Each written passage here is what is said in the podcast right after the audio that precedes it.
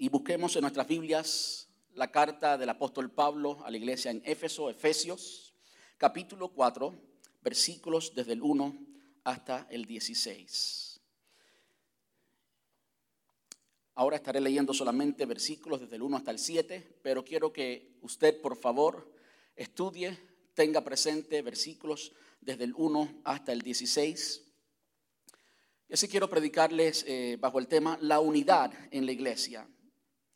Creo que para nuestra iglesia en particular es un tiempo que necesitamos, necesitamos oír lo que la palabra de Dios dice del tema.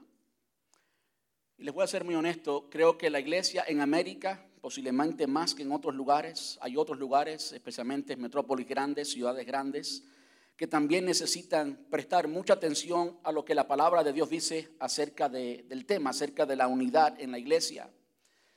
Y digo esto porque hoy en día la diversidad de iglesia es, es, es grande, la pluralidad de iglesias es grande.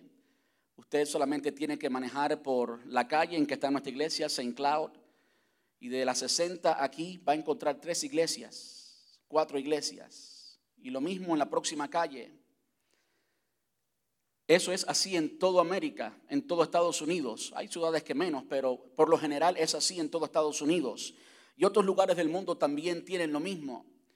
De modo que es muy fácil tomar con ligereza el tema de la unidad en la iglesia, porque hay diferentes iglesias. Y es muy fácil decir, pues, no voy a esta iglesia, voy a aquella porque aquella me gusta más, sin importar muchas veces, sin tener en consideración lo que la palabra de Dios nos dice. De modo que lo que he de predicar hoy, sí, sin duda es algo muy necesario para nosotros, para Iglesia Hispana de Brandon hoy, pero es al mismo tiempo algo necesario para toda iglesia. Y antes de que nos importe qué piensa cualquier persona, incluyendo qué incluyendo qué piensa Alain López, qué piensa el pastor, lo más importante es saber qué es lo que piensa Dios, qué es lo que piensa Jesús el dueño de la iglesia. ¿Dicen amén a eso? Eso es sumamente importante y creo que muchas veces la iglesia en general, no solamente nuestra iglesia, lo toma con ligereza. Entonces quiero pedirle que lea conmigo Efesios capítulo 4, versículos desde el 1 hasta el 7.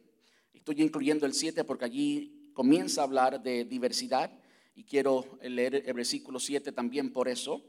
Eh, y yo estoy leyendo en esta ocasión en la versión eh, Reina Valera, no estoy leyendo la versión acostumbrada que acostumbro a leer, pero pueden seguirla en sus pantallas. Dice, yo pues, preso en el Señor, os ruego que andéis como es digno de la vocación con que fuisteis llamados, con toda humildad y mansedumbre, soportándoos con paciencia los unos a los otros en amor y solamente en esos dos versículos pudiéramos predicar todo un año.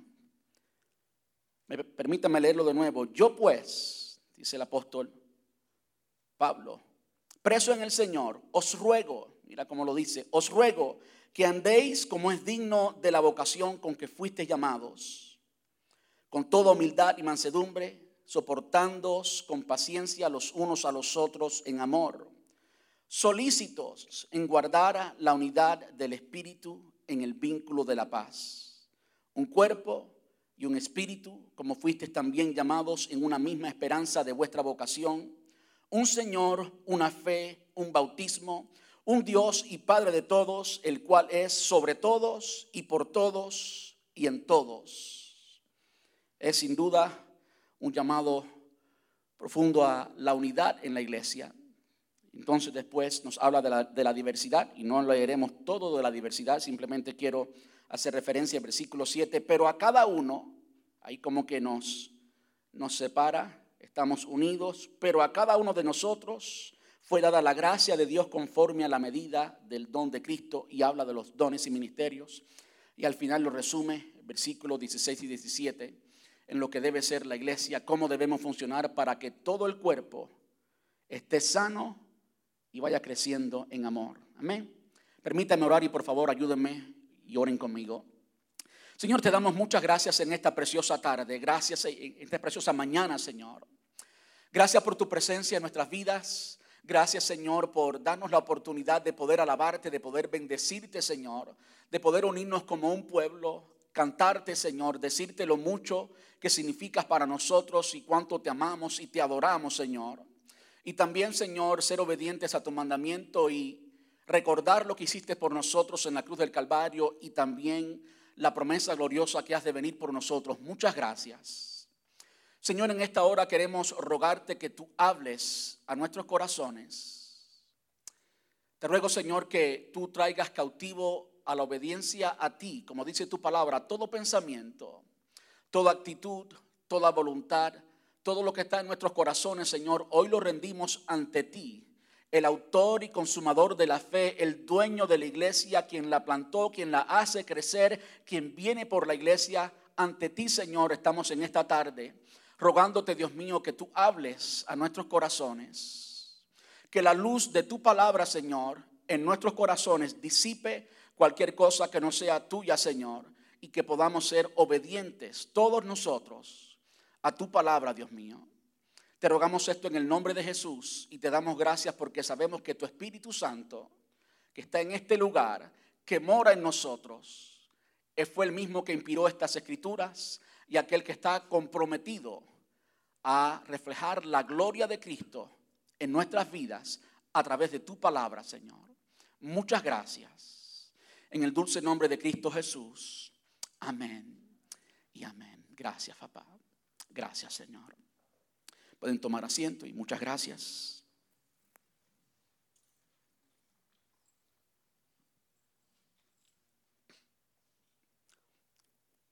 Les hablaba brevemente acerca de cómo la iglesia generalmente toma el tema de la unidad.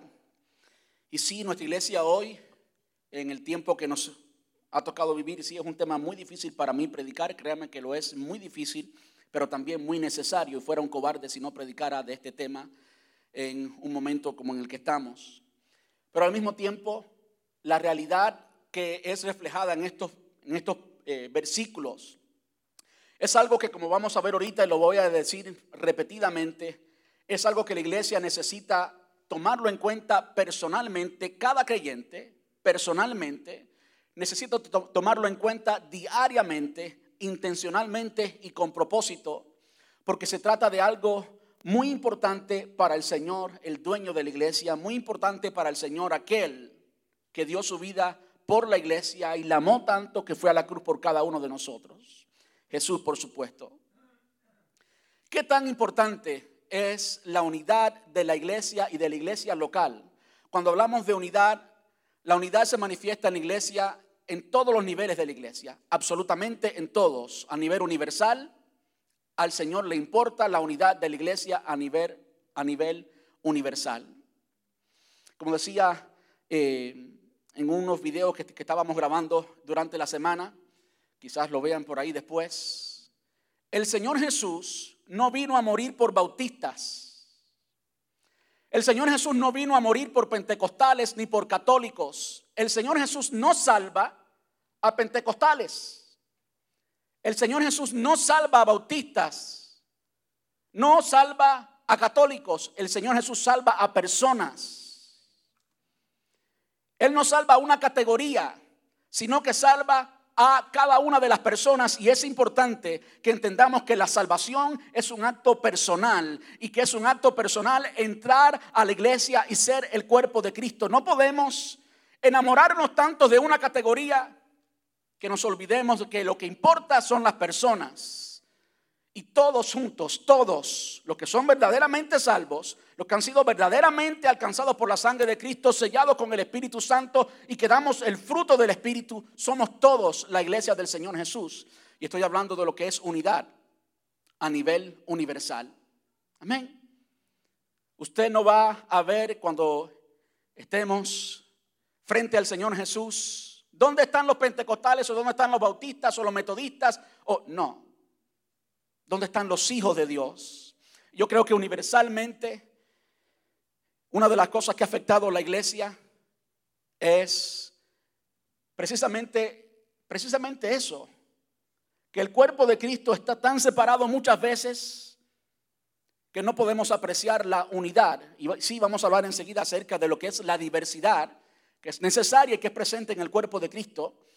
Pero el Señor Jesús viene a buscar una iglesia. Amén. Una iglesia, no categorías.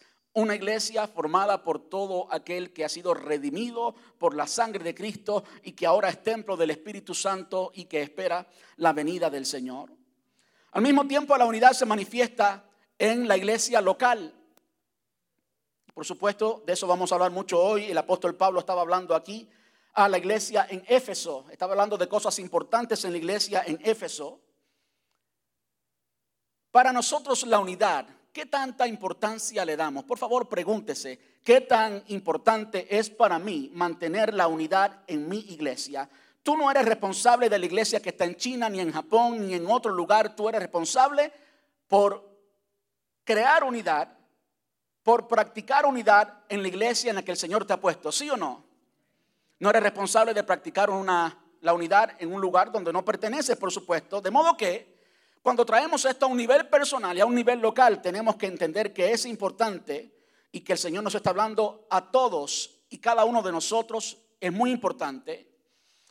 ¿Cómo podemos ver la importancia de la unidad para Jesús, para el Señor? Quiero invitarle que vaya conmigo a Juan capítulo 17, versículos 20 al 21. Juan 17, 20 al 21. Usted que conoce su Biblia sabe que el Señor está, estaba en el Getsemaní. Estaba allí en un monte y había separado a algunos de sus discípulos, a los tres más cercanos, a que oraran por él y con él. No, con, no por él, sino con él. El Señor Jesús sabía que venían a arrestarlo. Sabía que eran las últimas palabras, no las últimas palabras que le decía a los discípulos. Pero estaba en ese periodo en que estaba contemplando muy de cerca la traición, estaba considerando muy de cerca lo que estaba a punto de acercarse y es que venían a arrestarlo, llevarlo y pasar todo el proceso de sufrir por nosotros. Y es en ese momento que el Señor Jesús está aquí en este capítulo del libro de Juan, Juan 17, estaba en el monte Getsemaní y allí estaba haciendo varias cosas y a mí me llama muchísimo la atención, me conmueve el hecho de que Jesús, esa noche que estuvo allí orando, ¿por qué oró? Oró por muchas cosas, oró mucho por los discípulos y oró mucho por nosotros hoy. Usted puede verlo literalmente en el versículo 20, dice, no te pido solo por estos discípulos, por los discípulos que estaban con él, los once y los que eran discípulos de Jesús en aquel entonces. No te pido solo por esos discípulos, sino también por todos los que creerán en mí por el mensaje de ellos. ¿Quiénes son esos todos? Nosotros.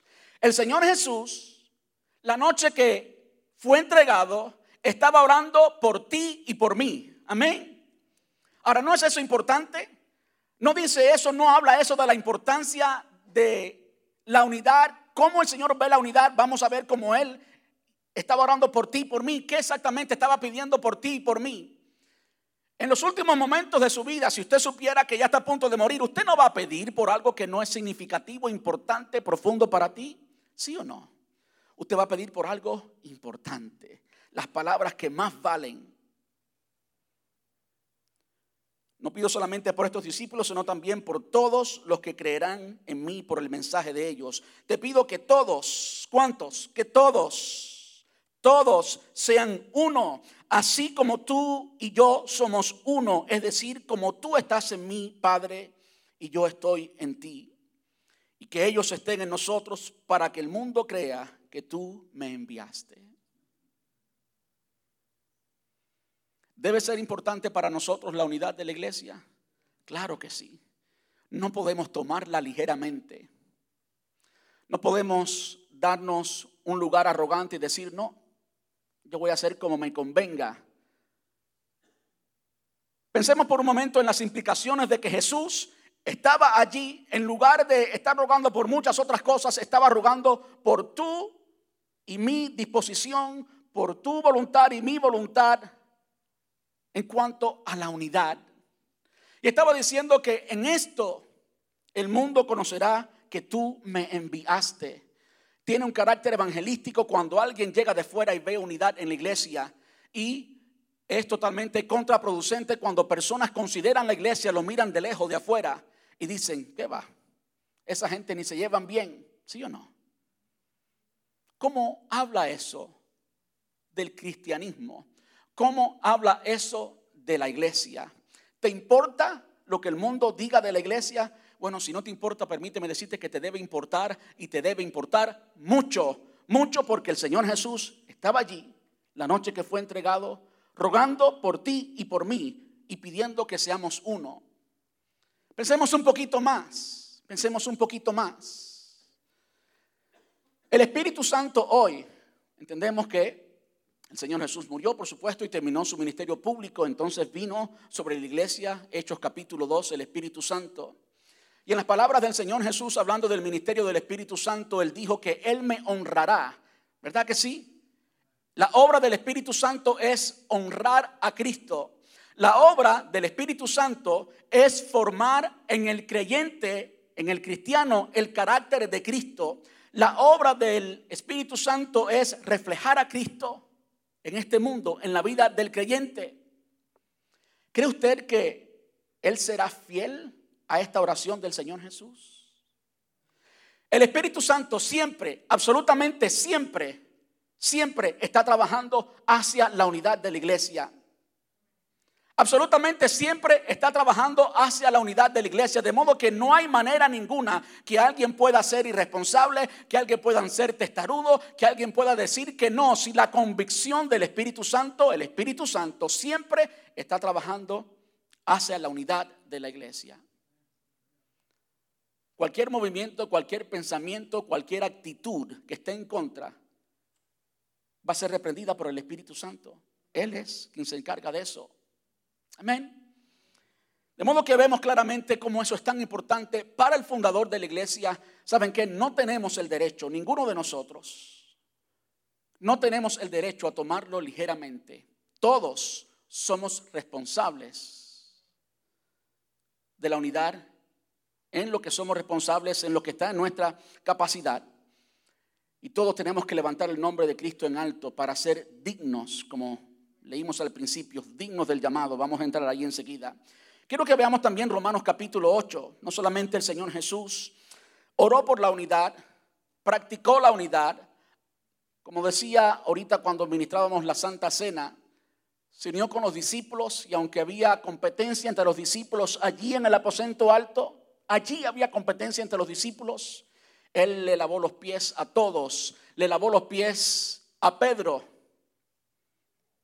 le lavó los pies a Pedro que lo iba a negar. Le lavó los pies a Tomás que no iba a creer en él. Le lavó los pies a Judas que no era parte del equipo.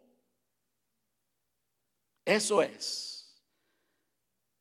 una lección que cada creyente debe tener en cuenta y algo muy importante. Romanos capítulo 8, versículos 29 al 30. Está por supuesto el apóstol Pablo escribiendo a los cristianos en Roma y les dice, pues Dios conoció a los suyos de antemano y los eligió para que llegaran a ser como hijos de Dios a fin de que su hijo, a fin de que su hijo fuera el hijo mayor de muchos hermanos. Miren cómo es la unidad en el cuerpo de Cristo, que Él lo presenta de esta manera. Presenta a Jesús como el hijo mayor entre muchos hermanos. Después de haberlos elegido, escuche ahora acerca del llamado, Dios los llamó para que se acercaran a Él y una vez que los llamó, los puso en relación correcta con Él y luego de ponerlos en la relación correcta con Él, les dio su gloria. ¿Por qué les hablo de esto? Les hablo del llamado.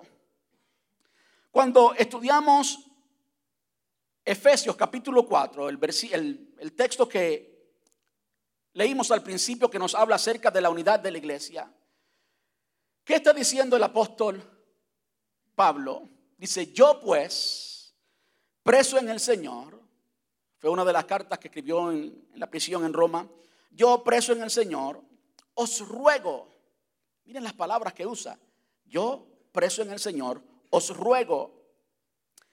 En la versión Nueva Traducción Viviente hay una palabra que nos aclarece un poco algo que es importante y es el versículo 1 como comienza, por lo tanto, está concluyendo algo. Efesios es una de las cartas que más doctrina tiene después de la carta a los romanos. La doctrina cristiana, la doctrina de la salvación, está muy fuerte, muy presente en la epístola a los romanos. Y tal como la epístola a los romanos, la estructura, el estilo literario es muy parecido a la carta a los Efesios, por supuesto, demostrando que eh, fue el apóstol Pablo quien escribió ambas. Pero algo interesante es que en la carta a los romanos, tanto como en la carta a Efesios o a los cristianos de Éfeso, primero está la doctrina. Y después que el apóstol Pablo expone la doctrina que quiere eh, comunicarle a esta iglesia, entonces comienza la vida práctica, la aplicación de la doctrina. En el libro de Efesios, capítulos del 1 al 3, está la doctrina y es precisamente en el capítulo 4, lo que estamos leyendo hoy, que comienza a hablarnos de la práctica. Es decir, todo lo que sabemos, lo sabemos y lo ponemos en práctica de una manera y esta es la forma que lo ponemos en práctica. Todo lo que el Señor ha hecho en nuestras vidas, todo lo que somos en Cristo, usted comienza a leer la carta a los Efesios y comienza a notar que somos ricos en Él, que Él nos bendijo con toda bendición espiritual en los lugares celestiales y es algo glorioso la doctrina que el apóstol Pablo está comunicando a estos cristianos en Éfeso. Es algo glorioso, es algo estupendo, es algo rico espiritualmente. Y después que el apóstol Pablo expone esa doctrina, pues entonces los trae a la tierra y dicen, ¿saben qué? Ustedes tienen que vivir todo eso, todo eso que les acabo de enseñar, tienen que vivirlo aquí y ahora entre ustedes. Amén. Todo eso tiene que ser aplicado y tiene que ser aplicado en esta manera. De modo que no es, no es sorpresa que esto de la unidad en la iglesia, la unidad en la diversidad, es una de las cosas más importantes. Fuimos llamados para qué? Fuimos llamados para qué? Para anunciar las virtudes de aquel que nos llamó de las tinieblas a su luz admirable, como dice el apóstol Pedro. Vamos, vamos a ir allí. Dice, yo pues, preso en el Señor, os ruego que andéis como es digno de la vocación con que fuisteis llamados. Muchas personas cada vez que escuchan la palabra llamados, enseguida lo asocian con un ministerio específico de la iglesia, lo cual está mal. Las personas leen esto y dicen, bueno, se está refiriendo a los pastores, se está refiriendo a maestros, a los otros eh, ministerios. Pero la realidad es que aquí se está refiriendo a todos, a todos los cristianos. Y es por eso que les leí Romanos capítulo 8. Romanos capítulo 8, versículo 30 dice, después de haberlos elegido, los llamó a quienes, a todo creyente, los llamó para que se acercaran a Él y una vez que los llamó, los puso en relación correcta con el Padre y luego de ponerlos en esa relación correcta con Él, les dio su gloria. Como dice la versión Reina Valera, y aquellos que llamó, a estos también glorificó. Esa palabra de llamó es característica, describe lo que es un cristiano. Tanto así que la palabra griega eclesía, de donde sacamos la palabra iglesia nosotros, se puede traducir así, los llamados. La palabra eclesía se puede traducir los llamados, de modo que todos, todos somos llamados, no solamente los ministros. Como explicaba en cierta ocasión, todos somos ministros en realidad.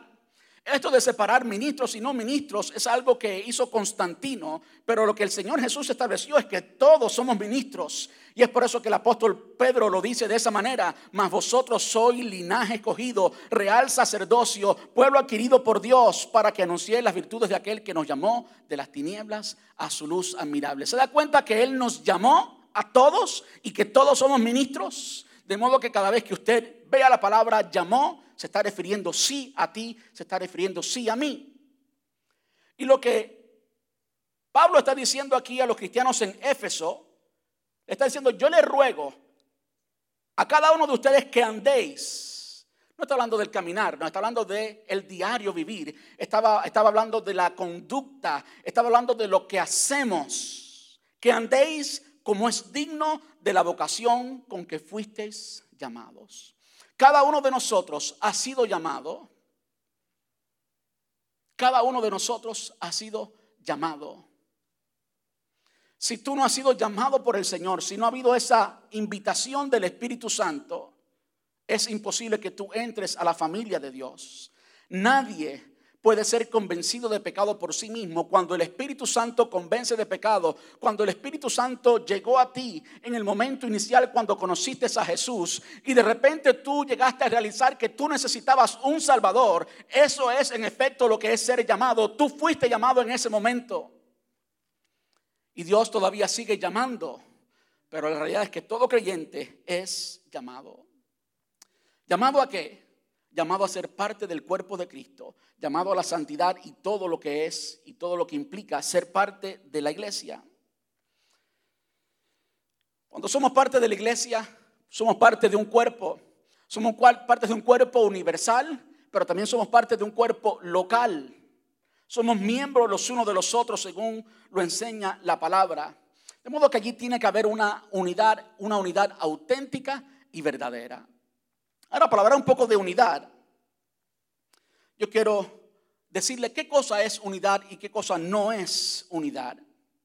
Unidad en la iglesia local no es uniformidad. Unidad en la iglesia local no es uniformidad. Muchas veces se confunde.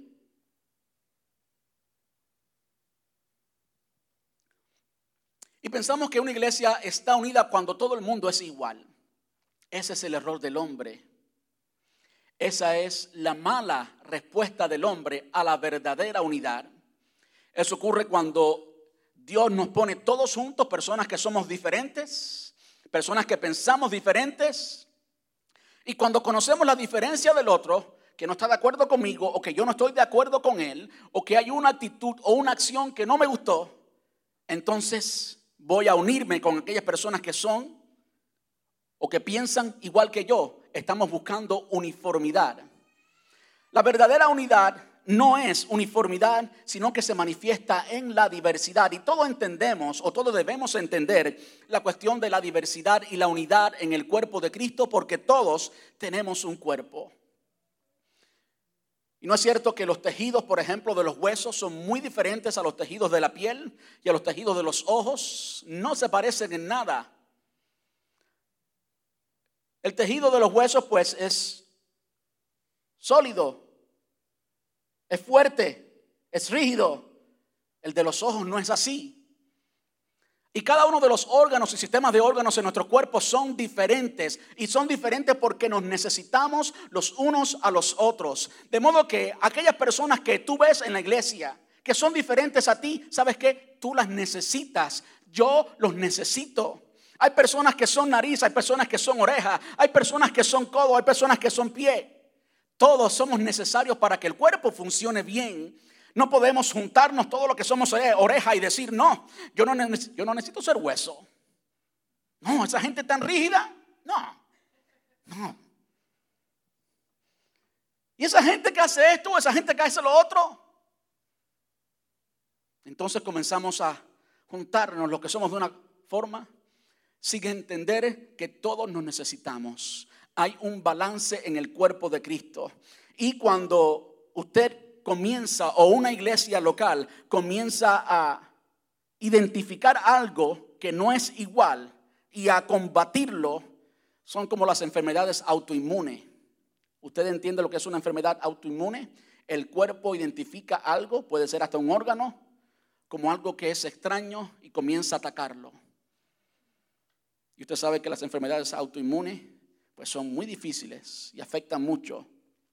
¿Verdad que sí? Así es cuando una iglesia no entiende la diversidad que hay y comienza a atacar aquellas cosas que no les parece compatible, aquellas cosas que no le parece bien. Más bien lo que tenemos que hacer es abrazar la diversidad porque el Señor nos ha puesto diversos, diferentes.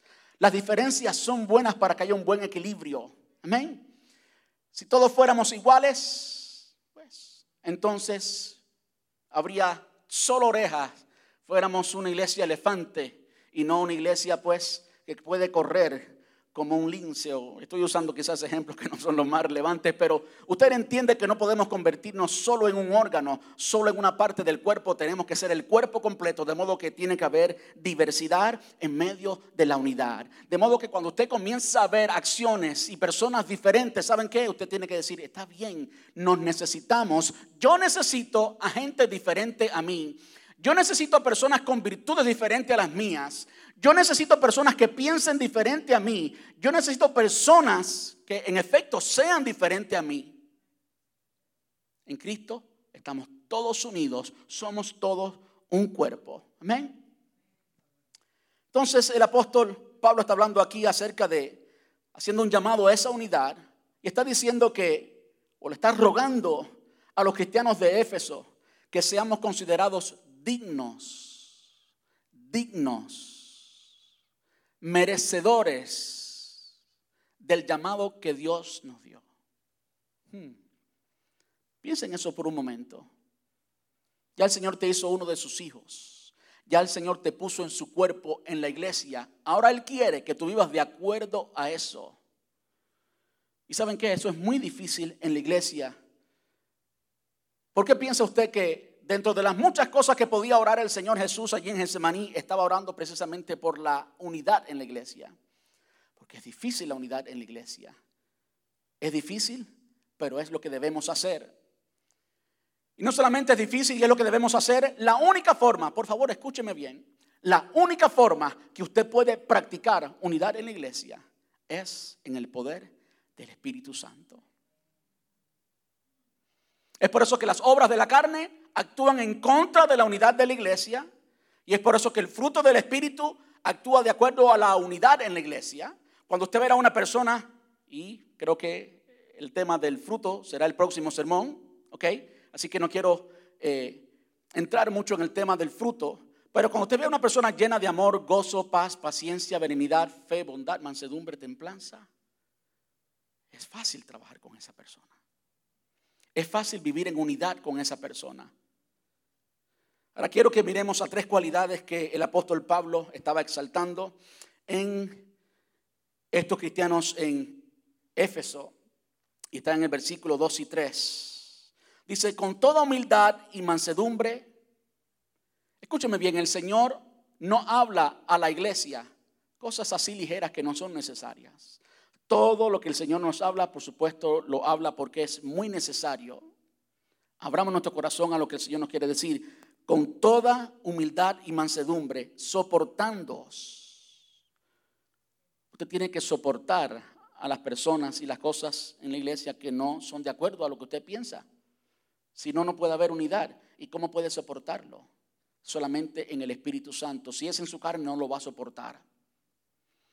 Soportando con paciencia los unos a los otros en amor.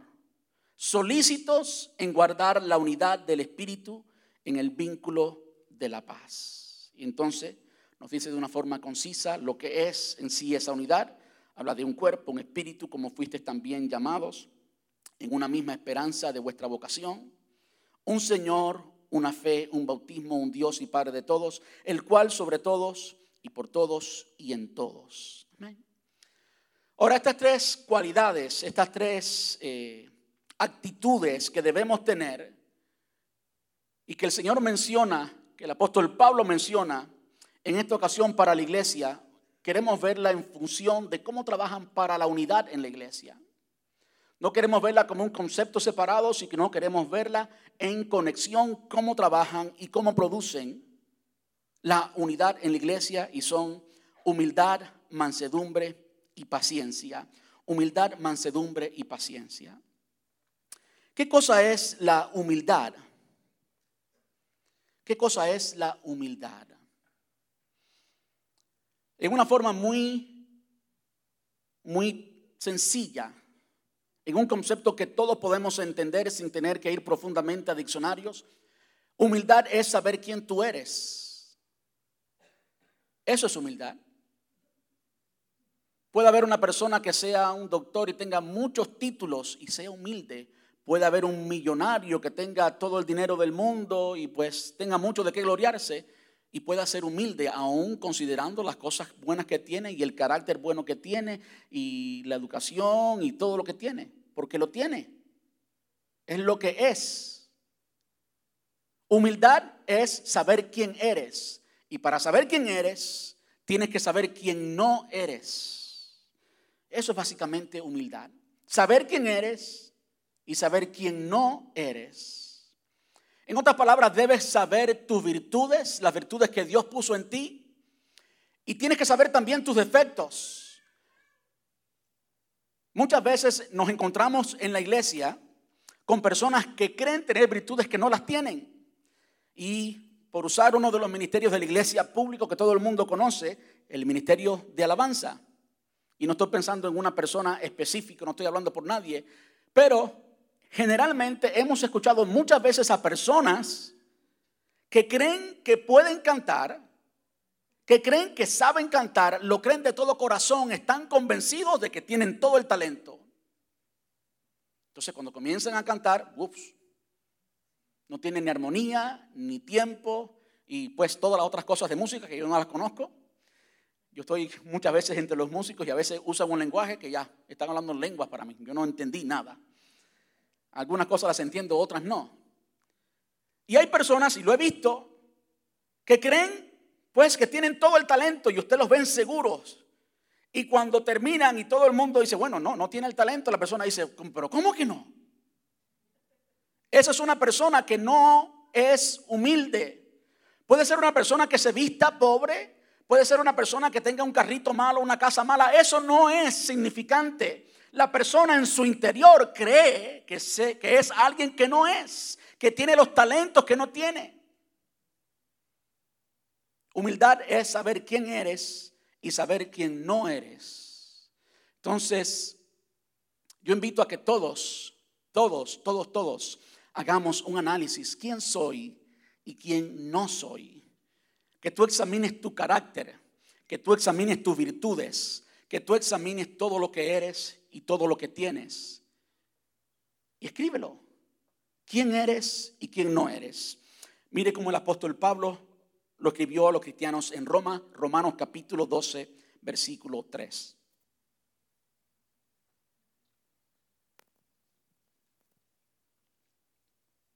Escuche bien, por favor. Dice, basado en el privilegio y la autoridad que Dios me ha dado, le advierto a cada uno de ustedes, ¿cuántos están incluidos allí? Todos, ¿verdad? Cada uno. Le advierto a cada uno de ustedes, ninguno se crea mejor de lo que realmente es. No se trata de no creerte lo que eres. ¿eh? La falta de estima o problemas con la estima, la, problemas con la autoestima, no significa que eres humilde. Eso es un problema. Tú tienes que saber lo que eres y lo que no eres. Ninguno se crea mejor de lo que realmente es. Sean realistas al evaluarse a ustedes mismos. Háganlo según la medida de fe que Dios le haya dado. Con frecuencia, pues, ustedes saben que yo tengo algunos pastores y ministros a quienes admiro mucho. Por ejemplo, Rabbi Zacharias. A mí me encanta escuchar a Rabbi Zacharias. A veces tengo que oírlo cuatro y cinco veces porque no me alcanza la mente, no tengo el coeficiente de inteligencia, no tengo pues para entenderlo bien. Y él sabe que mucha gente no lo entiende. La primera vez que lo vi en público, eh, él jugando, decía que si tenían que oír el, CD cinco veces que lo escucharan. Yo en efecto lo escuché cinco veces. Porque es un filósofo, habla también, es un cristiano y también un filósofo, habla eh, verdades muy profundas. Para yo entenderlas tengo que escucharla varias veces. Si yo creyera que tengo la virtud que tiene Rabbi Zacharias, que cierra los ojos y comienza a citar experiencias que le sucedieron hace 50 años y nombres, y comienza a citar libros y a citar y todo, usted ve que cierra los ojos y ya usted sabe lo que viene. Extraordinario. Si yo quisiera tener las virtudes evangelísticas que tuvo Billy Graham, si yo deseara tener las virtudes que tiene Tony Evans, la forma en que predica o la forma en que predica T.D. Jakes y comenzar a decir aquí, hey neighbor, you don't have to believe in my dream. Yo no tengo que hacer eso. Yo sé que no soy T.D. Jakes. Yo sé que no soy Tony Evans. Cada uno, el Señor nos ha puesto allí con virtudes y defectos y es importante que conozcamos esas virtudes y esos defectos y eso es eso es lo que es humildad. Ninguno se crea mejor de lo que realmente es. Sean realistas al evaluarse a ustedes mismos. Eso es importante, una evaluación personal. Evaluarse a ustedes mismos, háganlo según la medida de fe que Dios le haya dado. Es decir, como Dios te ve, como la palabra te ve, no como tú te ves a ti mismo, sino como Dios te ve. Eso es lo que importa, eso es lo que vale. Filipenses capítulo 2, versículo 3 dice, no sean egoístas, no traten de impresionar a nadie, sean humildes, es decir, considerando a los demás como mejores que ustedes. Es decir, en este momento estás mirando, te estás mirando a ti en referencia a las demás personas y la persona humilde, una actitud humilde es mirar a los demás como superiores a Él. Saben que toda persona aquí, todos ustedes, todos ustedes, absolutamente todos, tienen cualidades que son mejor que las mías en un área de su vida. Si yo los conociera bien a cada uno de ustedes, a cada uno pudiera encontrar un área en que usted es mejor que yo. En que usted tiene una virtud que yo no la tengo y Dios te puso aquí para que tú ejerzas esa virtud. Dios te puso aquí porque eres necesario y mi labor no es encontrar lo diferente que eres y rechazarte, sino encontrar lo diferente que eres y lo necesario que eres para que entonces seas parte del cuerpo. En nuestra iglesia hace algún tiempo, hace mucho tiempo ya, hubo alguien que es un líder extraordinario, lo es.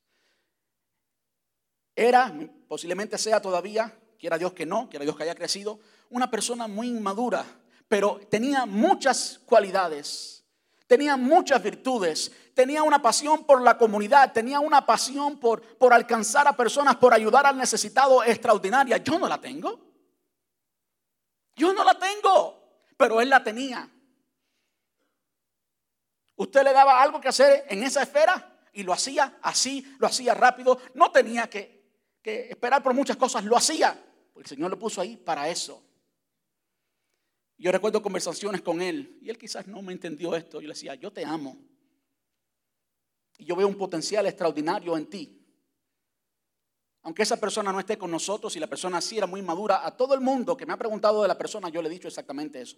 Tiene un potencial extraordinario, pero está ciego a ciertas cosas que no le ayudan de modo que cada uno de nosotros, para ser eficientes en la obra del Señor y trabajar en unidad, sí tenemos que conocer nuestras virtudes y tenemos que conocer nuestros defectos. Una de las herramientas extraordinarias, muy buenas que se usan en muchas iglesias para ayudar a esto es un perfil. Te hacen un montón de preguntas, preguntas de todos los tipos, y al final te dicen para qué tú eres bueno, cuál es tu personalidad y para qué tú eres bueno. Y muchas veces, estos son los testimonios que he oído, muchas veces cuando la persona recibe ese perfil dice, wow, entonces yo soy bueno para eso, no para lo que estoy haciendo. Y la persona se da cuenta de las virtudes y los defectos que tiene, para qué es bueno y para qué no lo es. Dice Santiago, versículo, capítulo 3, versículos desde el 13 hasta el 18. Y no está todo en sus pantallas, simplemente quiero leérselo para entonces ir a la otra virtud que es la mansedumbre. Dice, si ustedes son sabios y entienden los caminos de Dios, demuéstrenlo. Se da cuenta cómo tiene que ver con la práctica de lo que es ser un cristiano, con la demostración de lo que es ser un cristiano. Si ustedes son sabios y entienden los caminos de Dios, demuéstrenlo viviendo una vida honesta y haciendo buenas acciones con la humildad que proviene de la sabiduría. La versión Reina Valera le llama eso la sabia mansedumbre. Pero si tienen envidias amargas y ambiciones egoístas en el corazón, no encubran la verdad con jactancias y mentiras. Pues la evidencia, perdón, pues la envidia y el egoísmo no forman parte de la sabiduría que proviene de Dios. Dichas cosas son terrenales, puramente humanas y demoníacas. Pues donde hay evidencia, perdón, pues donde hay envidias y ambiciones egoístas, también habrá desorden y toda clase de maldad. Sin embargo, la sabiduría que proviene del cielo es, ante todo, pura y también ama la paz. Siempre es amable y dispuesta a ceder ante los demás. ¿Usted está escuchando eso? Siempre es pura o es amable y dispuesta a ceder ante los demás. Está llena de compasión y del fruto de buenas acciones. No muestra favoritismo y siempre es sincera. Los que producen la paz sembrarán semillas de paz y recogerán una cosecha de justicia. Cuando hay alguien humilde, que sabe lo que es y sabe lo que no es, esa persona pues no está reaccionando. Cuando le dicen, tú no eres así, pues acepta que no es así, porque él sabe que no es así y no tiene necesidad de ser así, porque él lo sabe y está bien con lo que es, está conforme, está tranquilo con lo que es. Él entiende que quien es así es otra persona que es parte del cuerpo y que no es él. Y está bien. Está bien. Está bien. Hay muchas personas en la iglesia que pueden tener el mismo talento. Eso está bien. Ninguna persona en la iglesia es la estrella. Ninguna. Todos somos participantes del cuerpo. Amén. La segunda virtud, también parte del carácter, de carácter, es la mansedumbre. Y la mansedumbre muchas veces se, se, se confunde con cobardía. La mansedumbre tiene que ver con cómo tú respondes a los desacuerdos, cómo tú respondes a las personas y a las cosas que no te gustan, cómo tú respondes a las diferencias. Las personas más mansas fueron Moisés y Jesús. Los líderes que conocemos en nuestra Biblia que fueron más mansos fueron Moisés y Jesús. La palabra lo reconoce así literalmente. Se habla de la mansedumbre de Moisés, que no había hombre más manso que él en toda la tierra. Y Jesús dijo que echáramos nuestras cargas sobre él y que aprendiéramos de él que él es manso y humilde de corazón. Entonces, miremos, miremos la mansedumbre en la vida de Moisés y en la vida de Jesús, pero entendamos exactamente cómo esa virtud se manifestó en la vida de cada uno de ellos. No era por seguro debilidad. Un hombre como Moisés, que amaba tanto al pueblo de Israel, que en un momento pues hirió, mató a un egipcio. No estoy justificando eso, lo hizo mal. Pero no era un tonto ni un débil. No era alguien que no tenía valor. Eso no es sinónimo de mansedumbre. La mansedumbre tiene mucho que ver con tú aceptar el propósito y el plan de Dios. La mansedumbre tiene mucho que ver con eso. Tú aceptar lo que Dios te ha dado. Tú aceptar el propósito de Dios y la función que tienes. Eso tiene mucho que ver con mansedumbre. Mansedumbre tuvo que ser manifiesta en la vida de Moisés cuando él tuvo que huir al desierto y estar allí en el desierto por 40 años. Alguien que se crió en el palacio del rey. La mansedumbre fue formada. ¿Cómo? ¿Cómo y cuándo? Cuando él aceptó esos 40 años vivir allí pastoreando ovejas en el desierto, un príncipe que nunca se había ensuciado los pies. Estoy usando metáforas, por supuesto. Él tuvo que aceptar eso. Él tuvo que aceptar el llamado de Dios. Tuvo que aceptar los dolores que implicó guiar al pueblo de Israel por todo el desierto. Un pueblo que muchas veces no merecía la fidelidad de él. Tanto así que en una ocasión el Señor le dijo a Moisés. ¿Quieres que radique todo el pueblo? Y él dije, no, Señor. Si fuera así, radícame a mí primero. Eso era una muestra de mansedumbre, de él aceptar el plan y el propósito de Dios. Era la respuesta que él le daba a Dios ante el llamado de Dios y todo el costo que le tocó pagar recibiendo el llamado de Dios y el propósito de Dios en su vida. Y lo mismo es así con, con Jesús. Lo mismo es, sucede, sucede con Jesús. Él, como dice el apóstol Pablo a los cristianos en Filipo, él no estimó el ser igual a Dios como cosa que aferrarse, sino que se despojó de sí mismo y se humilló hasta lo sumo. Tiene que ver con humildad y tiene que ver con mansedumbre.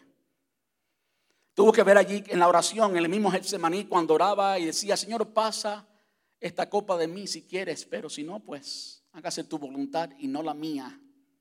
¿Usted está entendiendo eso? Hágase tu voluntad y no la mía. Eso es ser mansedumbre. Es como el Señor respondió ante las cosas difíciles. La mansedumbre el Señor la demostró cuando no le respondió a Pedro negativamente, cuando Pedro lo negó. El Señor la demostró cuando se apareció por primera vez después de la resurrección allí a los discípulos y no estaba Tomás y se apareció la segunda. Y cuando Tomás dudó de él, su respuesta no fue grosera, no fue una respuesta de ira, sino que fue una respuesta, mira Tomás, ven y toca el hueco o las llagas en mis manos y en mi costado. Tenía que ver cómo él reaccionaba a todo lo otro. Mansedumbre es importante porque yo les voy a decir algo, en cualquier iglesia, en cualquier iglesia, en todas las iglesias, usted va a estar en desacuerdo con algo. Si usted trabaja en cualquier iglesia, va a llegar un momento en que va a tener un roce con alguien. Alguien le va a tratar de una forma que a usted no le gusta. Es cuestión de tiempo. Algo va a suceder en la iglesia que a ti no te gusta. Si tú reaccionas diciendo, pues las cosas deben ser como a mí me gustan y si no se hacen como a mí me gusta, pues yo me voy. Si no se hacen como a mí me gusta, pues entonces no está bien. Entonces no estás actuando con mansedumbre. Porque tienes que pensar en el resto de las personas de la iglesia. Si pintamos una pared de verde, y a ti no te gusta el verde porque odias el verde, tuviste una experiencia en la juventud en que algo estaba pintado de verde cuando te maltrataron, no sé, tuviste uno de esos eventos. Odias el verde y pintaron la iglesia de verde y a todos los otros les gusta y a ti no, pues tienes que ser manso. Y gloria a Dios por el verde que está en la pared, aunque a ti no te guste. Eso es mansedumbre. Tito capítulo 3, versículos del 1 al 2, lo dice de la siguiente manera, recuérdales que se sujeten a los gobernantes y autoridades, que obedezcan, que estén dispuestos a toda buena obra, que a nadie difamen, que no sean pendencieros, sino amables, mostrando toda mansedumbre para con todos los hombres. ¿Verdad que es un poquito fuerte? Pero el Señor no le da temor. El mismo Señor que nos amó y se entregó por nosotros hasta la muerte y que está con nosotros en todo el proceso es el que nos dice eso. El Señor no deja de ser manso. El apóstol Pablo no deja de ser manso cuando corrige a la iglesia en esa manera. Toda la palabra es inspirada por Dios, útil para redarguir, para instruir en justicia, para corregir. Escuche bien como dice, recuérdales que se sujeten a los gobernantes y autoridades, que obedezcan, que estén dispuestos a toda buena obra, que a nadie difamen, que no sean pendencieros, no dejen cuentas pendientes, sino amables, mostrando toda mansedumbre para con todos los hombres. Eso agrada al Señor. Eso es verdadera mansedumbre. Y si no practicamos mansedumbre en la iglesia, es cuestión de tiempo que se forme un problema, que algo no te guste y si ahí se acabó todo. Sí, de verdad. Wow. No puede ser así. El Espíritu Santo está en nosotros y la única forma que podemos reflejar a Cristo en nuestras vidas es mostrando las virtudes de Cristo. Es siendo obedientes al Espíritu Santo y no a mis deseos, no a mis caprichos, sino escuchando al Espíritu Santo. Y según dice aquí, no lo estoy diciendo yo, aunque sí, por supuesto yo lo estoy enseñando ahora porque es mi deber. Es sujetándose. Recuérdale que se sujeten a los, gobernantes y autoridades. ¿Saben cuántas veces vemos personas que no son humildes? Cuando tú les dices, eh, vamos a hacer esto. Oh, no, yo no voy a hacer eso. Mm. Es algo difícil, pero tenemos que hablarlo. Tenemos que solucionarlo, si no, es cuestión de tiempo que no haya unidad. La unidad es del Espíritu y lo que no trabaja de acuerdo a la unidad es de la carne, no es de Dios. La otra virtud es paciencia y con esta termino. Alguien dice que la paciencia es la ciencia de la paz. La ciencia de mantenernos en paz con todos, la ciencia de mantener la paz, todo lo que conlleva a mantener la paz.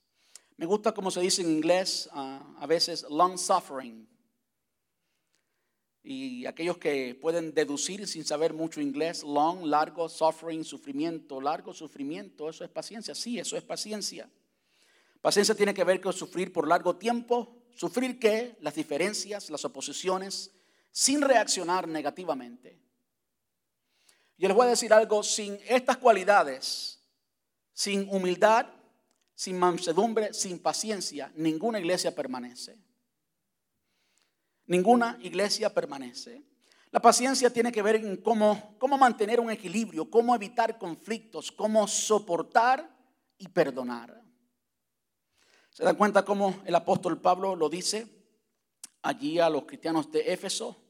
Dice el versículo 3, no, versículo 2, soportando con paciencia los unos a los otros en amor. ¿A cuántas personas tú has tenido que soportar? Por favor, vamos a usar la palabra textual, literal. Si no has tenido que soportar a nadie, pues entonces esa virtud no ha sido ejercitada por ti. No, lo soporto. Me voy. ¿Saben qué, qué, para mí me llama mucho la atención y me da mucha tristeza? Ver a personas que dicen que aman a Dios con todo su corazón, que lo amo, lo amo, lo amo, lo amo, lo amo, lo amo, y no soporta el cuerpo de Cristo. No podemos estar enamorados de la cabeza de Cristo y olvidar el cuerpo de Cristo que no soportamos. ¿Verdad? Usted no le dice a su esposo o su esposa, me encanta tu cabeza, pero odio tu cuerpo. Mm. ¿Verdad que no? Si usted le dice a su esposa, prepárese porque va a tener un problema grande. O se le dice lo opuesto, igual grande. No, hay una unidad. No podemos separar una cosa de la otra. Y soportar unos a otros. Si hay evidencia de diversidad. Si hay evidencia de controversias. Si hay evidencia de cosas que no nos gustan. Pero ¿saben qué? Eso es ser transformados a la imagen de Cristo. Eso es demostrar las virtudes de Cristo. Eso es lo que genera unidad.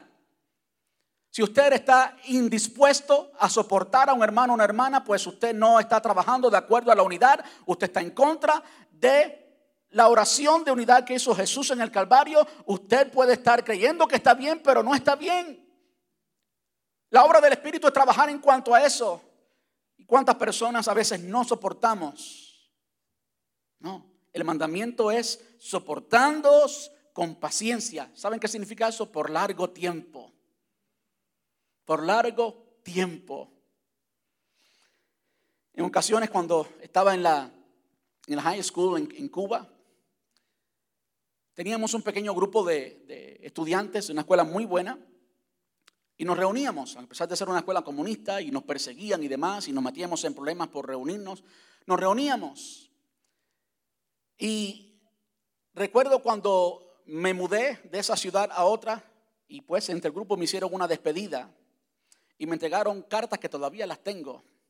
Hace mucho estaba botando cosas que tenía en casa y encontré una maleta con los zapatos con los que vine de Cuba y con muchas cosas que eran, pues, tienen de mucho valor, tiene mucho valor para mí. Allí lo encontré y lo guardo. Y leí solamente algunas de esas. Y saben que había muchas de ellas, habían por lo menos tres que recuerdo hasta ahora, que decían, no te soportaba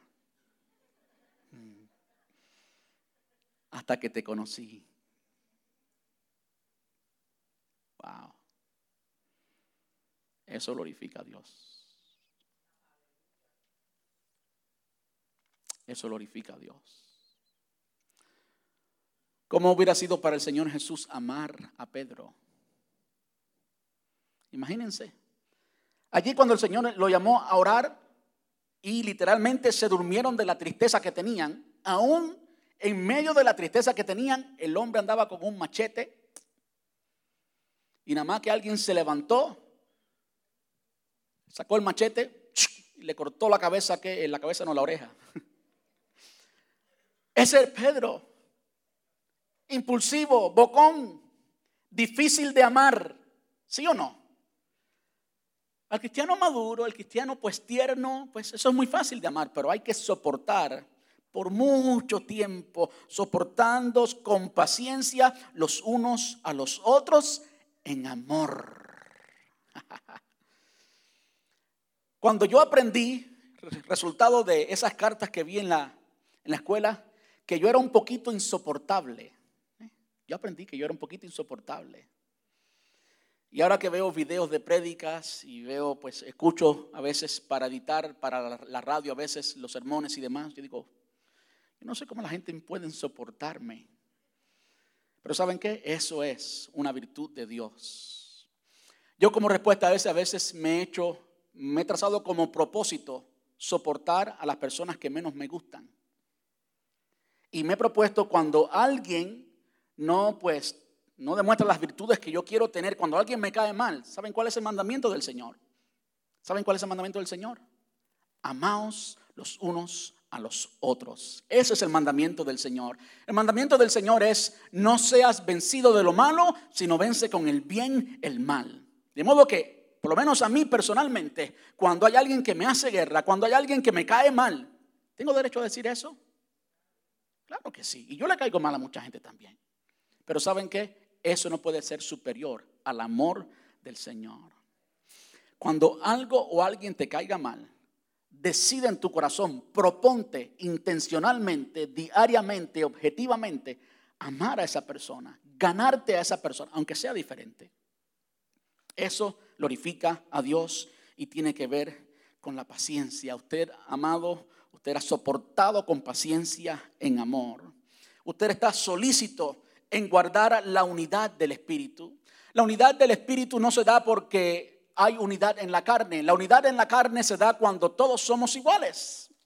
Es por eso que es muy fácil, hablando de los grupos familiares, por ejemplo, ver un grupo familiar en que el líder es un cubano, pues ahí van todos los cubanos a comer arroz con frijoles, ahí van todos los cubanos a decir cubanadas, y cuando el líder es mexicano, pues ahí van todos los mexicanos y pues se sienten, y eso está bien. No, no me entienda, no me malentienda, eso está bien. Yo creo que el Señor ha puesto en nosotros ciertas experiencias de nuestra cultura, de donde venimos. ¿Por qué nacimos donde nacimos? ¿Quién nos puso allí? El Señor en su soberanía. De modo que tenemos que abrazar de nuevo lo bueno y lo malo de cada cultura, conocer lo bueno y conocer lo malo. Es por eso que cuando yo voy a Miami a hacer negocio ando con cuatro ojos, porque hay mucho fraude entre mis queridos compatriotas cubanos, hay mucho fraude, ¿eh? conocer lo bueno y conocer lo malo. ¿Verdad que sí? Eh, vamos conmigo a Primera Tesalonicenses,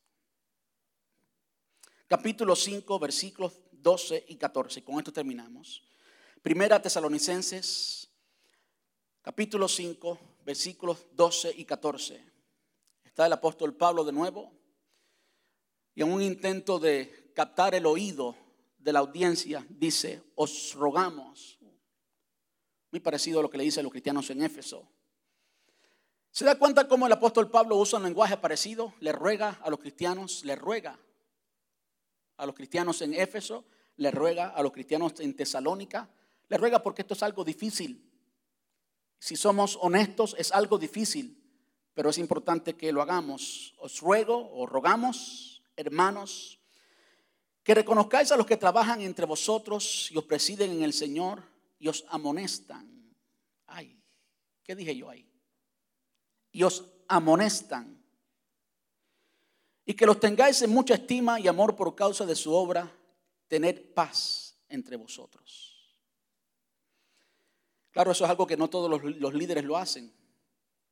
Pero hay un momento en la vida de un pastor, en la vida de un liderazgo que cuando algo anda mal, pues hay que amonestar. Es difícil amonestar a alguien que te responda correctamente. ¿Saben por qué? Porque es difícil soportar la amonestación. Es difícil. Es difícil que te llamen la atención. ¿Verdad que lo es? Pero ¿saben qué? Cuando pasamos esa etapa y pasamos el tiempo de la amonestación, esto es algo que yo lo uso mucho cuando doy consejería matrimonial. Cuando usted pasa esa etapa y pasa ese problema que hubo en el matrimonio, su matrimonio va a ser mucho más fuerte.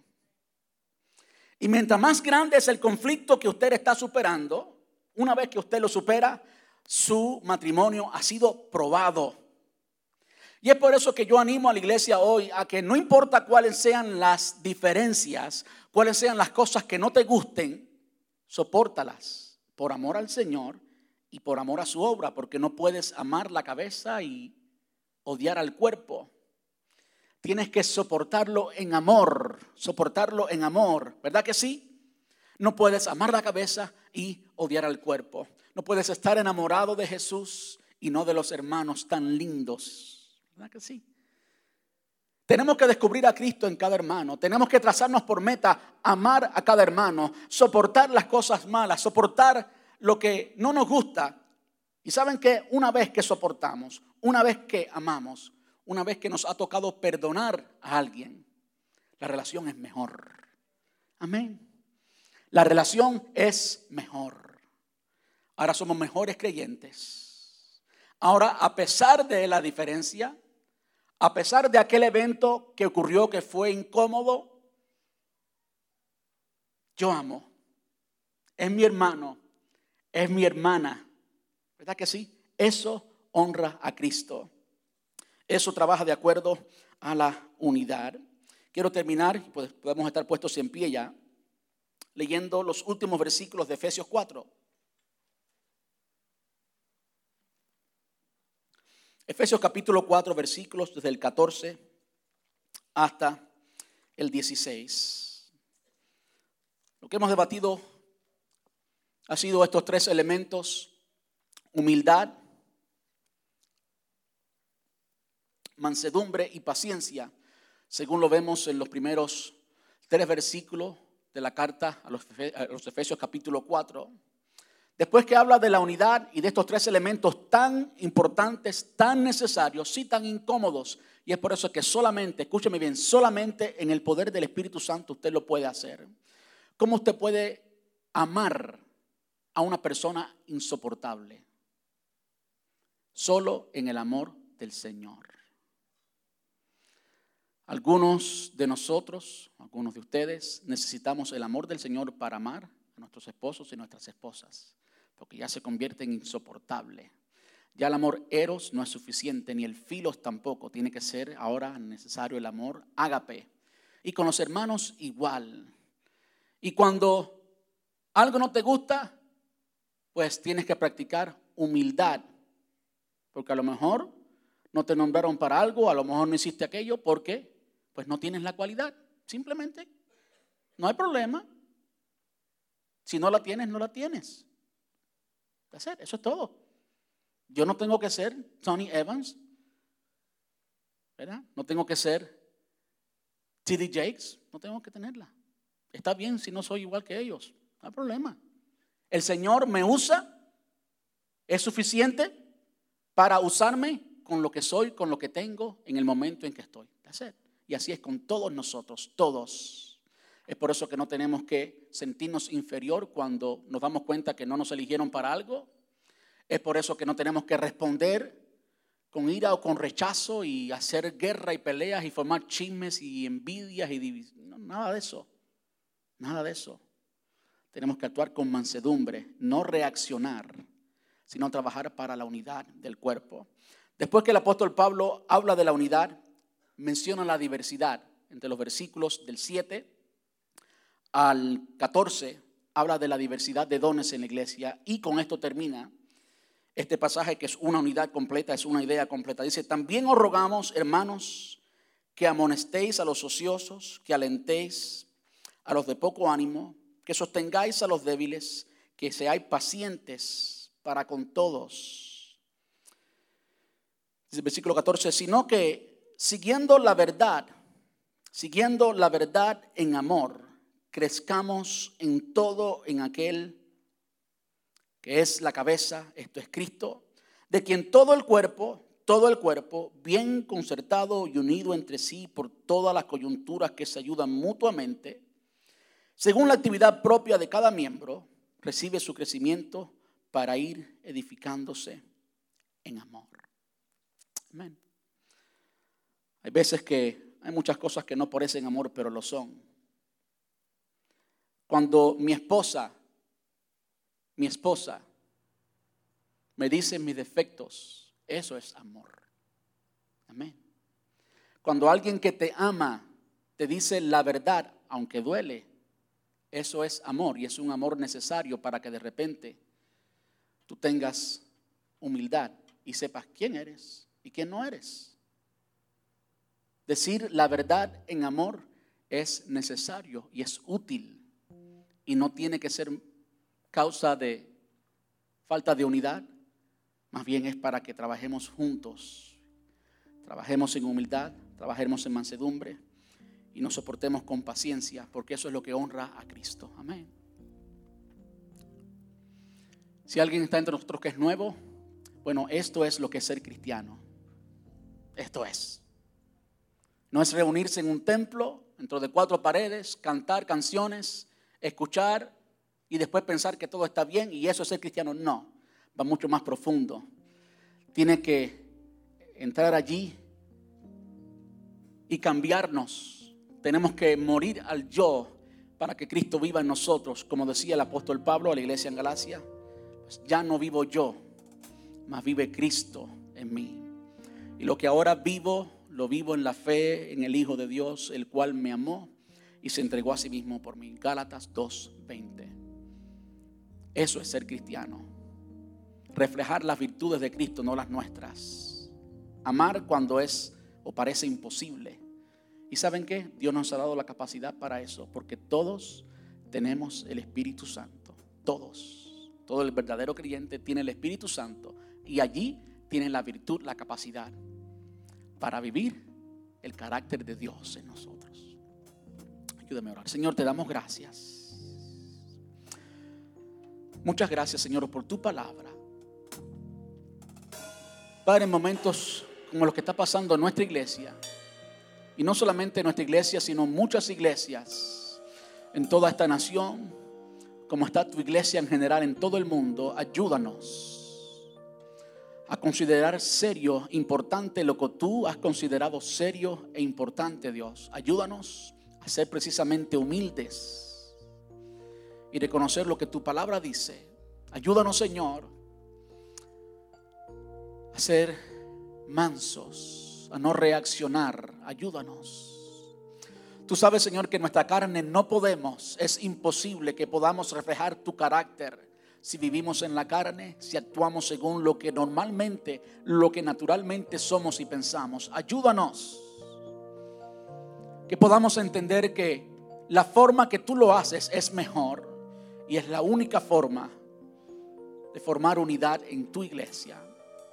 Ayúdanos, Señor, a ser pacientes, a soportarnos los unos a los otros pacientemente y así podamos alegrar tu corazón, podamos conquistar un amor genuino, un amor que no es superficial, un amor que ama mucho más allá de las faltas, un amor que en efecto como dice tu palabra, cubre multitudes de faltas. Ayúdanos, Señor. En el nombre de Jesús pedimos esto y te damos muchas gracias, papá. Gracias, Señor.